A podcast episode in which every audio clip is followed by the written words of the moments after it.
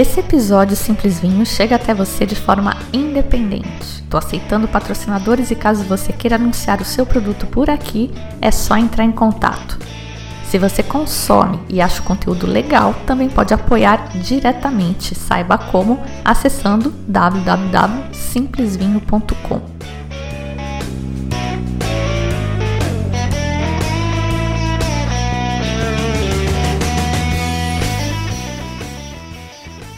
Olá, bem-vindos ao Simples Vinho, onde a gente desfruta toda a complexidade do vinho de forma simples, quase um bate-papo. Terceiro episódio sobre Piemonte. Piemonte só em uma regiãozinha da Itália.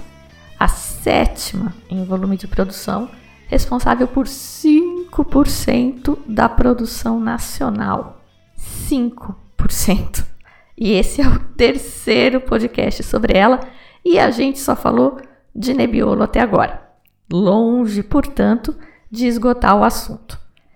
Antes de começar, queria de novo agradecer o apoio de vocês. Honestamente, é, com essa coisa de apoio simples vinho, eu mirei no que eu vi e acertei o que eu não vi. Estou muito, muito feliz com o retorno e não é só a grana, não. É um reconhecimento que realmente é o melhor do mundo. Obrigada. Uh, fiquem até o final do programa, porque eu guardei o melhor para o final, o vinho mais legal. E também porque tem anúncios. Vai rolar um papo com o um produtor, um desses novos aí que eu achei pedido no nosso interior. E vai ter desconto para quem quiser acompanhar o papo com vinho. Bora começar então. Como a gente já viu, a Nebbiolo nem é a uva mais plantada no Piemonte. Embora seja a mais famosa, ela não chega a 10% do total das plantações. A mais plantada é a Barbera, que representa 30% do total de uvas, e mais da metade se a gente considerar só as tintas. Barbera é uma uva crocante e frutada. Ah, os vinhos mais famosos feitos com ela são o Barbera d'Alba, que pode ou não passar por carvalho, e o Barbera d'Asti, que se destaca pela alta acidez. Se a gente lembrar daquele mapa do pseudo Piauí que eu falei, né, que parece o mapa do Piemonte, a gente tem a região de Lang, no sul, que é a meca da Nebbiolo, e inclui a cidade de Alba, de onde vem o Barbera d'Alba. E isso é na província de Cuneu. Asti é outra província ali pegada do ladinho no noroeste de Cuneu. De uma área ali vem o Barbera d'Asti e vem os vinhos Asti, que eu vou falar depois quando eu falar dos brancos. Outra variedade tinta popular no Piemonte é a Dolcetto, com dois T's. É uma variedade mais usada para vinhos do dia a dia. Ele é sempre vinificado em tanque de aço para consumo rápido ou no máximo em dois ou três anos. Corresponde a 13% das uvas plantadas na região toda e, de novo, Dois nomes que a gente tem grande chance de ver por aí vão ser o Dolcetto d'Alba e o Dolcetto d'Asti, e também o Dolcetto de Dogliani. Dogliani DOCG é uma faixa de terra ao sul de Barolo que faz fronteira com a Ligúria, lembram? É mais alta ainda, lembra que Barolo é alto, é mais alto e mais frio que Barbaresco. Dogliani é ainda mais alta e mais fria, o que para Dolcetto é ótimo, porque ela sofre com o calor.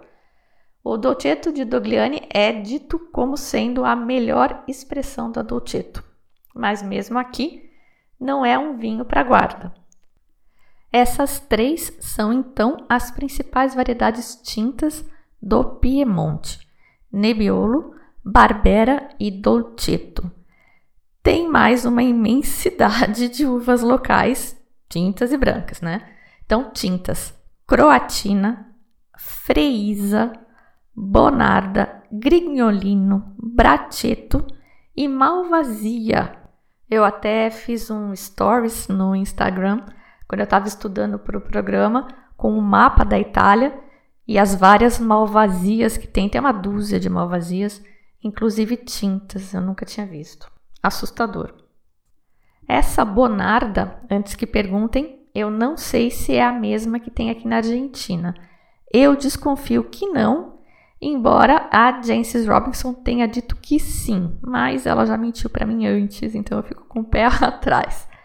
Tem ainda uma uva que vem ganhando popularidade, porque você sabe que o mundo está atrás de coisas diferentes, né? E a Itália é um paraíso para isso.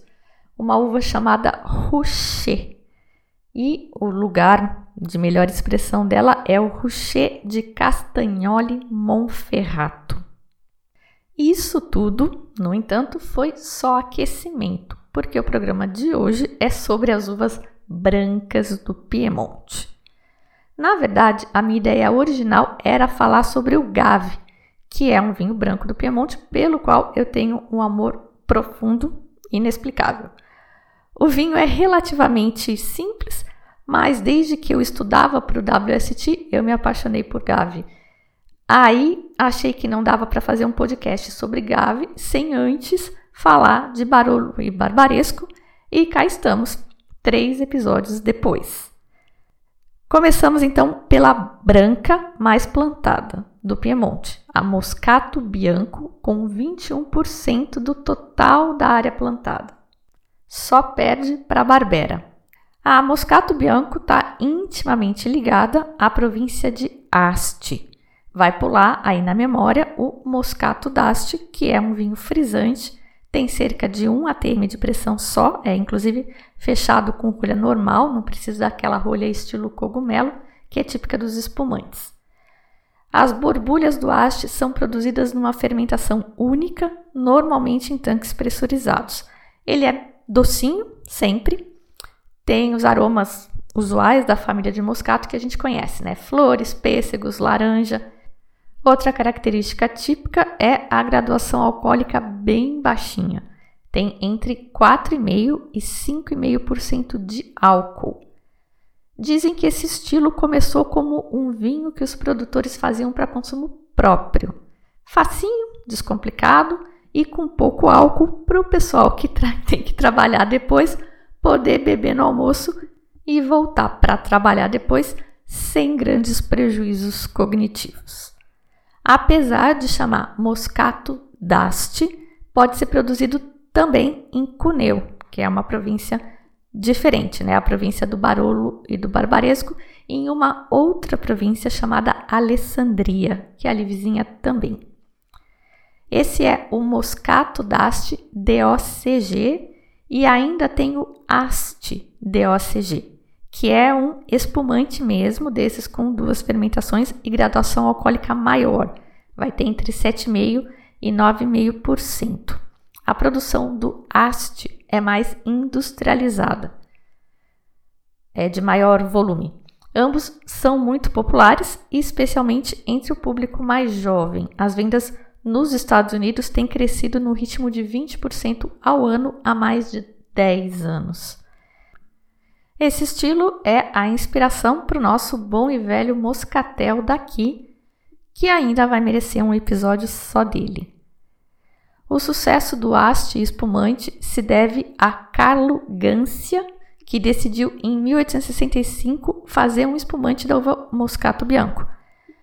Com essa uva, eles fazem ainda um vinho de uva pacificada, o famoso passito italiano, esse daqui, com o moscato, chama Loazolo DOC. E eu estou falando mais por curiosidade, porque é uma produção minúscula, só dessa vila mesmo, né, do nome do, do vinho, Loazolo, que fica a leste de Alba.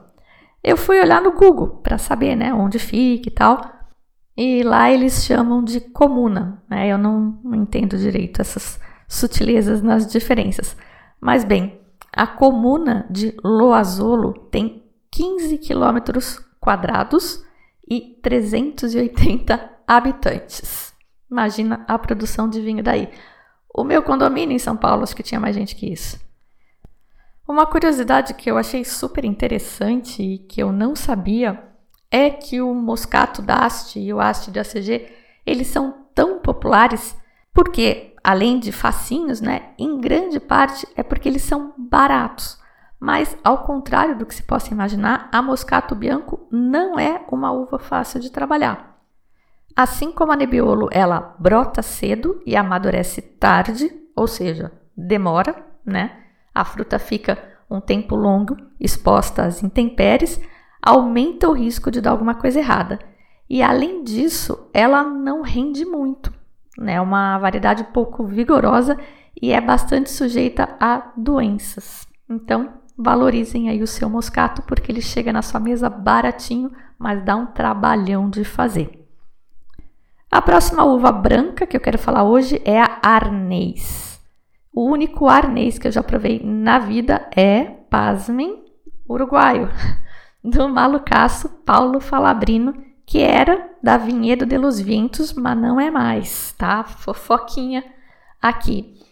É, eu tinha notado que eles sumiram do Instagram, né? O Vinhedo de los Vientos. Procurei na internet, estava achando tudo meio estranho. Eles eram do catálogo da Wine e não são mais também. Aí eu resolvi perguntar o que, que tinha acontecido, por que, que não estava encontrando mais. E aí eu descobri que o casal se separou. E fiquei com vergonha de perguntar mais detalhes, mas parece que ele ficou com os vinhos, porque tem, eu tenho visto no mercado vinhos chamados Paulo, Pablo Falabrino, e ela ficou com o nome da bodega, ou não sei com o que, que ela ficou. Eu sei que ela está com alguns projetos com, com o pessoal do Chile, da Argentina e tal, mas não sei o que vai rolar ainda. E fiquei com vergonha de perguntar, né? Mas enfim, capaz que muita gente aí conheceu o Chardonnay Arnês dele. Era do catálogo da Wine, como eu falei. No mercado aqui tem algumas opções de roeiro arnês DOCG do Piemonte, desse de origem. Guardem então mais este nome, roeiro. Esse é o local da arnês no Piemonte. Bom, por lá, após o despovoamento do campo, de várias crises do setor italiano, na década de 1960, a presença da arnês tinha sido reduzida até quase desaparecer, mas posteriormente ela foi redescoberta para fazer vinho e se destacou como um vinho grande de qualidade numa terra de vinhos tintos. Ela é produzida ali na região de Lang, né? É uma região de tintos, terra de barolos, e eles usavam arnês antigamente para dar uma maciada no barolo e no barbaresco. E inclusive um dos nomes pelo qual ela é conhecida até hoje é Barolo Bianco. Aí as técnicas do pessoal melhoraram e a DOCG passou a requerer que o barolo e o barbaresco fossem 100% nebiolo. Como o arnês também é uma variedade meio propensa a doenças e não tem um rendimento muito alto, isso não ajudou em nada ao pessoal manter o interesse em plantá-la, e então ela foi definhando, diminuindo até quase ser extinta. Na década de 1960, restavam apenas alguns hectares de vinhas de arnês e só um punhado de produtores estava produzindo vinho com ela. O principal responsável pelo resgate dessa variedade foi o enólogo Alfredo Currado, que é membro da família de vinhos Viette. Vocês já devem ter visto, ouvido esse nome por aí. Hoje em dia, eles produzem alguns dos anês mais procurados do mundo. Atualmente, a produção está em cerca de 600 hectares plantados e a área de excelência é Roeiro. Fica em Cuneu, à esquerda do rio Tânaro, lembra? Fica então à esquerda do rio, mais ou menos na altura de Alba, quase pegadinho, um pouco mais ao sul da zona de produção do Barbaresco. Roero produz muito nebiolo também. E presta atenção na pegadinha. O Roero DOCG é um vinho tinto e ele é nebiolo, pelo menos 95% de nebiolo. Como é perto de Barbaresco, perto do rio, tem o solo arenoso, a gente já sabe como vai ser o Roero DOCG. Vai ser um nebiolo leve e frutadinho. E pronto, acabou a sessão osmose e recapitulação. Voltamos a falar da Arnés. A denominação de origem da Arnés é Roero Arnés DOCG e pelo menos 95% do vinho tem que ser arnés. O vinho é amarelo palha, com aromas de flores brancas, frutas frescas, tipo maçã, pêssego, e quando ele envelhece, ele desenvolve as famosas notas de avelã. Tem também a versão espumante, é o Roeiro Arnés Espumante DOCG, que também tem que ser 95%, pelo menos arnés, mas com borbulhas.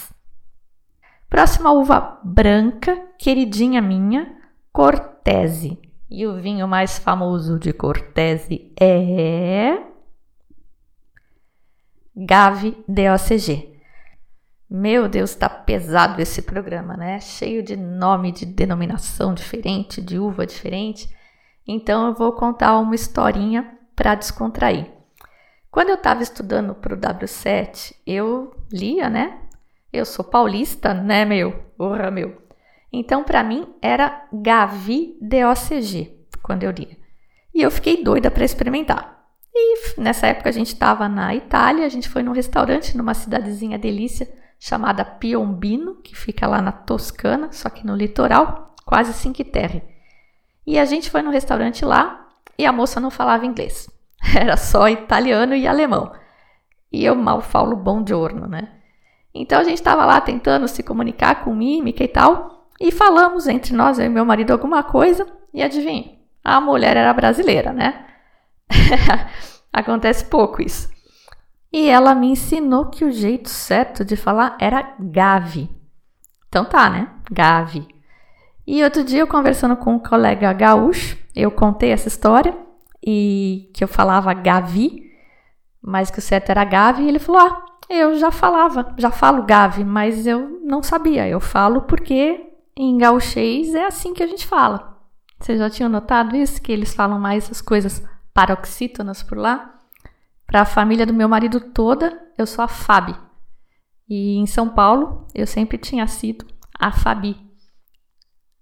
Eu imagino que isso seja algum resquício da influência italiana que o pessoal no sul tenha mais forte do que a gente em São Paulo.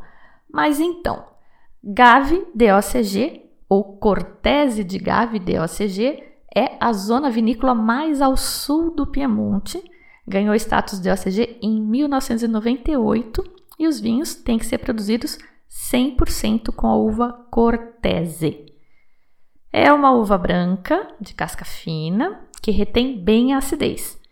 E a acidez pode até ser um problema, porque é uma variedade muito produtiva, então eles precisam controlar para ela não ficar aguada e amadurecer direito, né? Porque o lugar é frio diz que a acidez fica insuportável se não controlar direito. Imagina isso. Os caras podem usar a malolástica por lá, mas isso não é comum. O mais comum é abraçar essa acidez mesmo e produzir vinhos crocantes. O vinho é amarelo palha, intensidade aromática média, mais puxado para fruta branca e cítrica. A literatura fala em notas de cedro cristalizado e zimbro balsâmico, mas eu não faço ideia do que seja isso e nunca tomei um gave com notas assim. Talvez nos mais envelhecidos, não sei. A Cortese é considerada uma uva que sim envelhece bastante bem em garrafa e vai desenvolver complexidade e as famosas notas de mel, amêndoas e tostadas. A regra da denominação de origem requer pelo menos um ano de afinamento sendo desse um ano pelo menos seis meses em garrafa. Pode ter a versão reserva também, mas aí o tempo de afinamento não muda, são 12 meses no total, pelo menos os mesmos seis meses em garrafa. O que muda vai ser a qualidade e a concentração do mosto e o teor alcoólico mínimo. O reserva, como é de se esperar, é um vinho mais rico. Tem a versão com borbulhas também, o Gave ou Cortese de Gave frisante, espumante e o Gave ou Cortese de Gave reserva espumante método clássico. O espumante normal tem que ter pelo menos 15 meses surli, o reserva 18 e se for vintage 30 meses. A região de produção do Gave, repetindo, fica na província de Alessandria, no extremo sudeste do Piemonte, na fronteira com a Ligúria. Lembra que eu falei que o Piemonte não tem mar? Ele é separado do mar da Ligúria justamente pela província estreitinha e linda chamada Ligúria, terra do molho pesto. Os vinhedos para a produção do Gave são encontrados nas colinas de 13 comunas da província de Alessandria, incluindo Gave, Nove Ligure, Serravalle, Scrivia e Arquata Scrivia. Essa última fica bem na fronteira com a costa da Ligúria. E se for um Gave de Gave, aí não, aí ele é produzido no município de Gave, que é o centro da região produtora.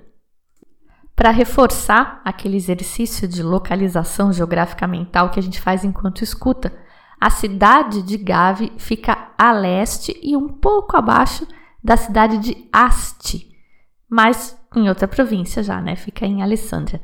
Nunca é demais repetir, né? Fica quase diretamente ao norte de Gênova e a regra da maridaje local funciona super aqui também, né? O vinho fica ótimo com frutos do mar. Para encerrar, a Cortés é conhecida também como Bianca Fernanda. Não é lindo isso?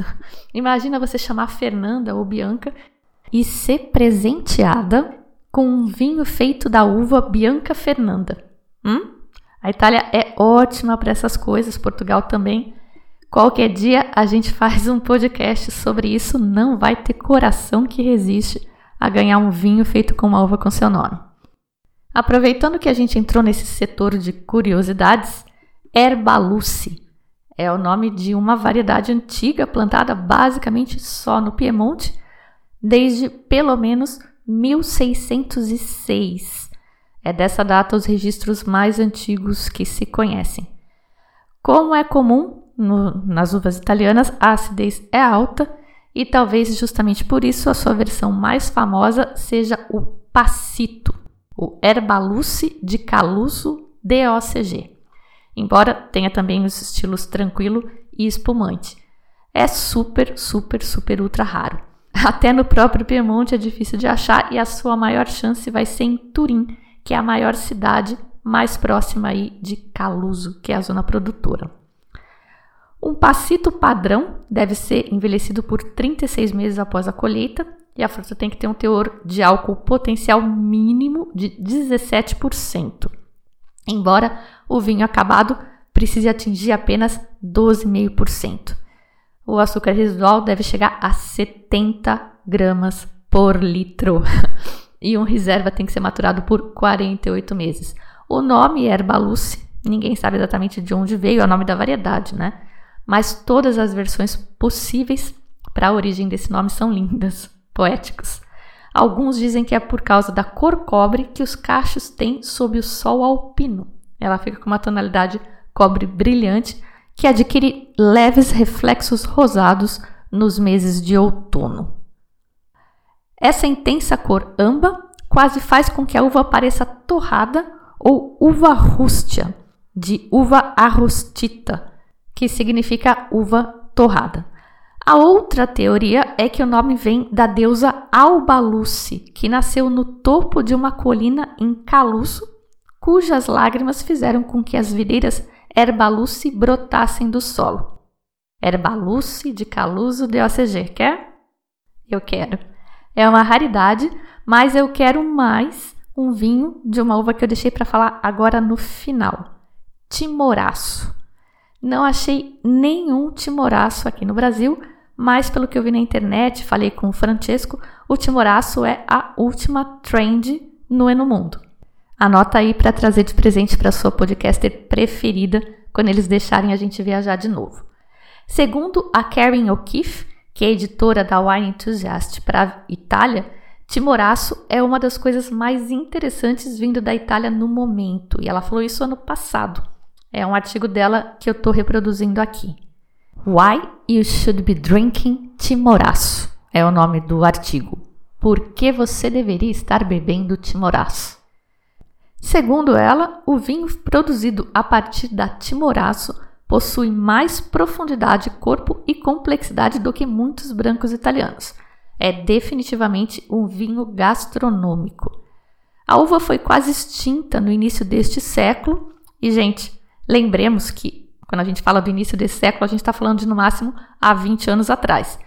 E ela deve a sua existência moderna e o status de culto que o vinho ganhou a um homem, Walter Massa. Depois de se formar na Escola de Enologia de Alba em 1976, o Massa assumiu a fazenda da família na vila de Monleale, que fica no sudeste do Piemonte, nas colinas próximas a Alessandria. É uma região conhecida como Colli Tortonese. Até então, a Vinhete Massa, como a maioria das fazendas locais, cultivava e vendia as uvas vermelhas Barbera e Croatina. Posteriormente passaram a cultivar Cortese branca, mas a Barbera era o foco da área. Pouco depois de entrar para a empresa, engarrafar os seus primeiros vinhos, o Massa convenceu-se de que a Barbera não era negócio por ali, não devia ser o carro-chefe da região. Nossa altitude, microclima e solo são mais adequados para uvas brancas, mas a demanda do mercado por tintas fez com que os produtores aqui replantassem com variedades tintas apenas por motivos comerciais, disse o Massa a Karen. Na época, a única produção de uva branca na área era a Cortese, mas ele também achava o desempenho medíocre e não estava convencido de que era nisso que eles deviam investir. Monleale não ama a Cortese, segundo ele. Uma uva que sempre fascinou Massa foi uma variedade branca nativa dali de casca grossa, que era chamada de timoraço. Eles sempre tiveram timoraço nas terras deles e eles usavam como uva de mesa ou para dar um up na cortese que eles vendiam a granel para comerciantes de vinho. Aí, em 1987, ele decidiu fermentar o seu timoraço sozinho. Fez pouco mais de 500 garrafas. E o resultado foi empolgante. Encorajado, ele continuou a fazer experiências com a uva, de cerca de 400 plantas espalhadas pela propriedade que ele tinha. Ele começou a pedir para outros produtores também, que chamaram ele de louco, como é bem comum nessas histórias de vinho. E em 1989, ele fez uma seleção massal, que é quando você seleciona as melhores plantas que produzem as melhores uvas para montar um vinhedo. Em 1990, ele plantou a sua primeira vinha inteiramente dedicada ao timoraço. Ele continuou experimentando, mas o grande avanço veio só em 1997, quando ele finalmente engarrafou os vinhos da Costa del Viento, que foi essa que ele tinha plantado em 1990, dessa seleção massal que ele fez. Desde então, ele plantou mais vinhas e agora ele já tem nove vinhas, num total de 10 hectares de timoraço. Hoje em dia, então, o Massa produz três timoraços single vineyards. Um é esse Costa del Viento, que foi esse primeiro que ele plantou. O Sterpe, e o terceiro é o Montecitorio. E tem um quarto vinho que chama Dertona, que é uma mistura de timoraço de todos esses vinhedos. Os vinhos passam por maceração pré-fermentativa entre 48 e 60 horas com os cabinhos, tudo. Essa maceração pré-fermentativa é em tanques de cimento. Depois ele vai fermentar em tanques de aço com temperatura controlada e leveduras selvagens. Ah, o Walter Massa acredita que precisa esse vinho precisa envelhecer, então o Dertona, que é o blend de vinhedos, ele só libera no mercado depois de 18 meses na, na garrafa, e os dos single vineyards, pelo menos dois anos de envelhecimento. E segundo ele, os vinhos só vão atingir maturidade mesmo 3 a 4 anos depois da colheita. Quando jovens, os vinhos timoraço encorpados da vinhete massa apresentam atraentes aromas florais, isso é a nota de cata da Karen. Atraentes aromas florais e sabores de damasco cremoso, não sei o que é isso, e maçã, e uma acidez marcante. E à medida que ele envelhece, ele ganha complexidade mineral e desenvolve notas de frutas secas, amêndoas e mel perfeitamente equilibrados com essa acidez marcada que ele tem. Ela diz que já experimentou inúmeras safras ao longo dos anos e que os, os vinhos evoluem lindamente por pelo menos 15 anos. E à medida que o vinhedo envelhece, acredita-se que esses excelentes brancos possam aumentar ainda mais o seu potencial de envelhecimento. Outros produtores locais, notando o sucesso do Walter Massa, já aderiram à moda e hoje existem cerca de 20 empresas produzindo timoraço no Piemonte. Quem quer? Gente, eu preciso desse vinho. Aqui no Brasil não tem não, vai ser vinho de mala só quando a gente puder viajar. Mas eu achei muito legal. E não é tão caro não, tá? Na Itália eu achei a partir de 70 reais. É bem barato até, se você pensar nessa raridade, em toda essa história. Vinhos do, do vinhete massa mesmo. A gente possivelmente vai encontrar os timoraços sob a denominação de origem Coli Tortonese DOC. Coli Tortonese DOC fica ali pegadinho na Gave DOCG, a leste da região de Gave, nas colinas de Tortona. Eles podem produzir com muitas uvas, entre elas a timoraço. O solo é argiloso, rico em lítio. Lítio é um cátion, um íon, com carga positiva e que seria o grande responsável pelo sabor especial que os vinhos da região têm e que é mais notável nos vinhos brancos. Era isso por hoje, não sei vocês, mas eu agora estou obcecada por esse tal do timoraço, ainda mais que o bichinho é meio vinho laranja, né? Tem dois dias e meio de maceração com as cascas e os cabos, o engaço. É um tempo curtinho, é pré-fermentativo só, o que quer dizer que é sem a presença de álcool, então não tem tanta extração de tanino, é mais para extrair aromas. Mas, enfim, é maceração mais prolongada e eu quero esse vinho. Falei que tinha anúncio hoje. Gente, descobri um Pinot Noir muito legal, muito diferente, bem parrudo. Talvez não seja o melhor Pinot brasileiro que eu já tomei, mas é quase, viu? E o melhor custava três vezes mais. Então eu estou bem entusiasmada para apresentar esse vinho e esse produto para vocês. Chama Dom Basílio, fica em Piratini, no Rio Grande do Sul, quase ali no, no Uruguai. É natureba, começou a produzir recentemente, mas ele vende uva também, então Vanessa Medin, Eduardo Zenker, esse povo todo compra a uva dele. Enfim, não quero falar muito porque vai rolar o papo com o produtor, não quero estragar a surpresa e eu consegui um desconto para gente para comprar o vinho. Não é muito desconto, mas o vinho não é caro também. Ainda não é muito caro. Então tá 15% de desconto, tem frete grátis para as capitais do Sul e Sudeste.